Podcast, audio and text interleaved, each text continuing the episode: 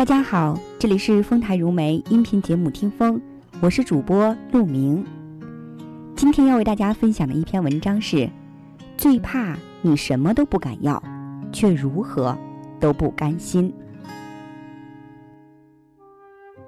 跟一位创业的朋友约饭，他神色郁郁，说：“前几天刚开掉了公司一个骨干，虽不后悔，但真舍不得。”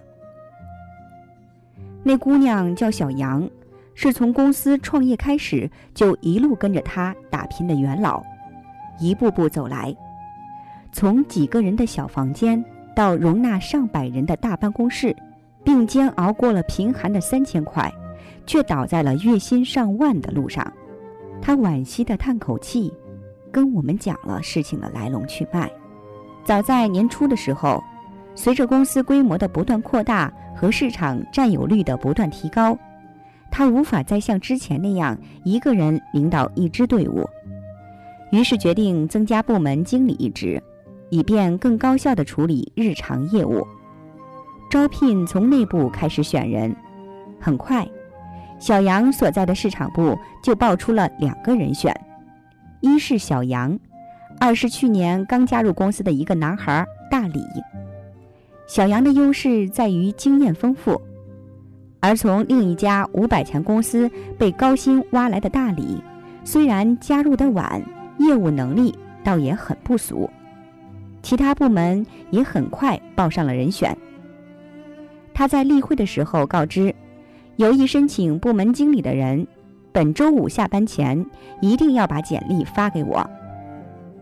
大李的简历隔天就飞进了他的邮箱。可小杨的，却迟迟都没等到。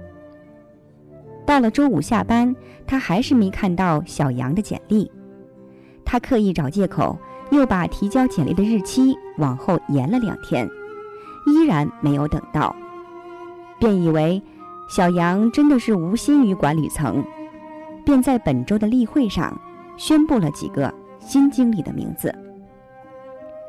小杨听到大李的名字从他嘴里念出的那一刻，神情如遭雷击。他接着以身体不适为由告了一周假，回来之后也不像从前那样积极加班出差，还联合好几个关系好的同事一起给大李添乱。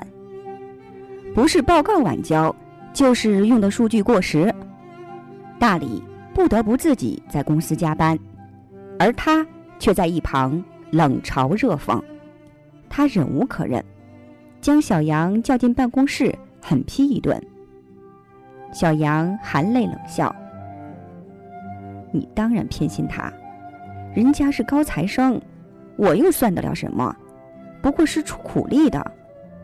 他也委屈，你们俩的机会本来就是平等的，是你自己无意经理职位，连简历都不交。”现在怎么反过来怪我呢？小杨说：“这么多年，我的业绩最好，干得最苦，为公司做了那么多，凭什么让我跟他争？这职位他就该是我的。”他跟大李已经水火不相容，从公司的角度考虑，我必须要保护没做错的人。我给了他三倍的补偿金。把他推荐给另一位朋友的公司，可他倒好，还没出公司大门就把我微信拉黑，想给他发个告别红包都不成。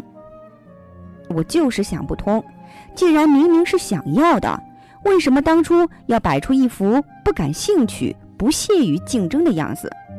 他说：“这世界什么都缺，唯独不缺优秀的人。”你不是偶像剧里开了挂的女主角，也没有自带的金色光环。这世界上，跟你不相上下的人多了去。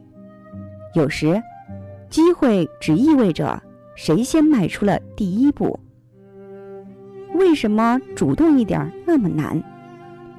你怕的那么多，怕输，怕姿势不够好看，又怕努力一场又落空之后的丢脸。所以才假装出一副不在意的样子。别总是用顺其自然的佛系来自欺欺人，不如去做个经济系的年轻人，试试看。我愿意，我尽力。你有没有临阵退缩过呢？